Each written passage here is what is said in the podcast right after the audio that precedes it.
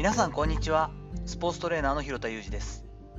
アスリートスポーツ現場でトレーニング指導をしたりスポーツ施設や現場のディレクションをしたりトレーニングやトレーナーの働き方について情報発信をしたりしています。最初にいつもの告知をさせてください、えー、来月11月18日の金曜日にですね関西のティップネス石橋で CFSC Certified Functional Strength Coach という、えー、資格の認定セミナーというかですねレベル1のセミナーが行われます。実技指導を行わせていただいた後に最後午後の夕方の方からはですね2人1組になっていただいて資格試験を受けるという形それを私がまあ判断させていただいて認定できるかどうかということになるんですけれども1日がかりのですね珍しいセミナーになりますのでぜひ興味のある方は詳細を URL の方でご覧ください。本日は超高齢社会と人口減に必須な移動手段の充実という真面目なお話をしていきたいと思っています。ね、スポーツトレーナーの放送というかですね、チャンネルなんですけれども、全然関係ない話もたまにはいいかなと、日曜日なんでやろうかなと思ってるんですけれども、え日経新聞の方に載っていましたけれども、自動車の自動運転レベルの4ですよね、レベル4が来年4月から解禁になるというのが出てましたね。いよいよやってくるなという感じなんですけれど、まずは巡回バスなどから、まあ、同じルート、決まったルートを走るものから実用化させたいよねというレベルで考えているということでした。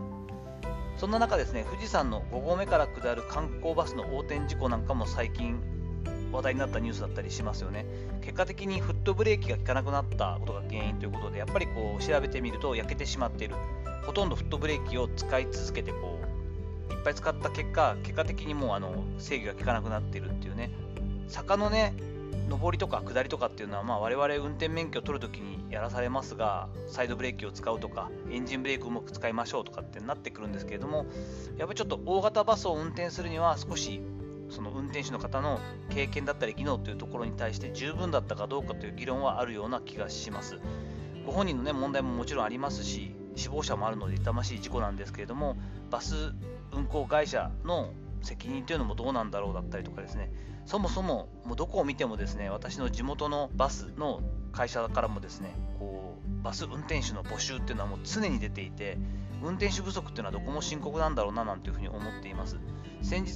先々月かななんかちょっとまたコロナ第7波ということでコロナ新型コロナが感染者が広がった状況の中で多分その地元のバス運行会社の運転手の方で23人コロナ感染があったんだと思うんですね。そうなってくると、ちょっとコロナ感染者が出てることによって、普段の通常ダイヤで運転が回せませんということで、えー、日中の運行バスの数が減ったりなんかも地元であったりしました。まあ、本当に常にギリギリの状態で回してるんだろうなというのがよく分かったりします。他の気づいた点ではですね、自転車で走っているお年寄りの数も増えてきてるなという感じもしつつですね、どうでしょう。皆さんの地元だったりとか、普段の生活の中でも、結構もうそこだと歩道じゃなくて車道を走るのが自転車のルールなんですけどもうほぼど真ん中におじいちゃんとかが走ってフラフラしてきたりとかですね。端っこ走ってるようで急にグラッとしたりとかっていうのがあって車を運転して横を通り抜けようと思うとものすごく気を使ったり怖いなと思う経験をしている方も多いんじゃないかと思います。その上でですねこれはもう車の運転でも自転車でも歩行でも同じなんですけれどもやっぱり70歳80歳を超えてきているだろう高齢者の方に関してはですね突然どう考えても間に合わないタイミングで、えー、と歩道に出てきたりとかですね車道の方に飛び出したりということも増えてきています。無秩序な動きっていうのも目立ってきてるんですよね。ご本人としては大丈夫と思ってもちろん言ってるんでしょうけれどもその反応が遅くなっていたり判断が随分ちょっと曖昧になってきているのかなと。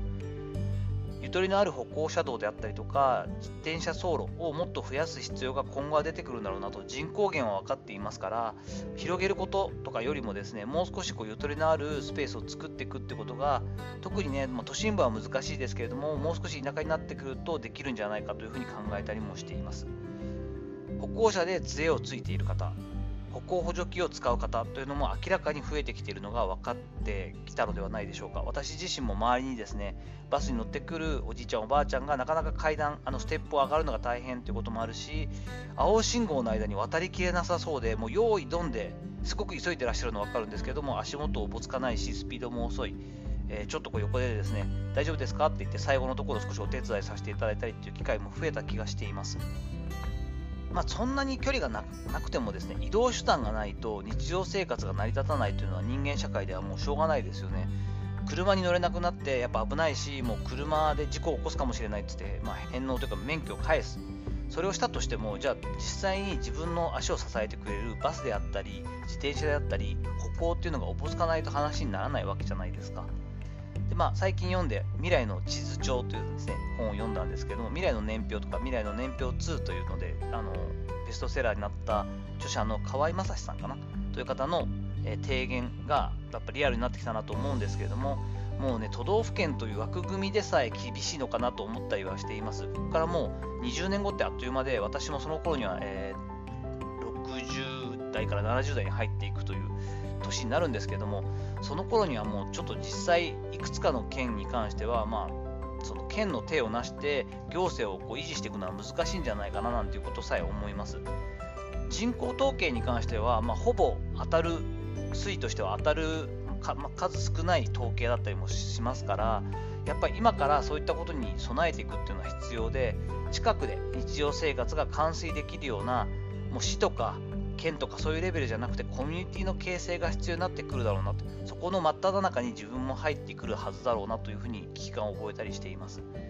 20年後40年後を考えて少なくとも今から自動運転の活用を国レベルで考えて行政に落とし込んで地元でも当たり前のように、えー、自動バスみたいなものが使えるような状態にしておく。そしてより革新的な歩行補助機であったりもうちょっと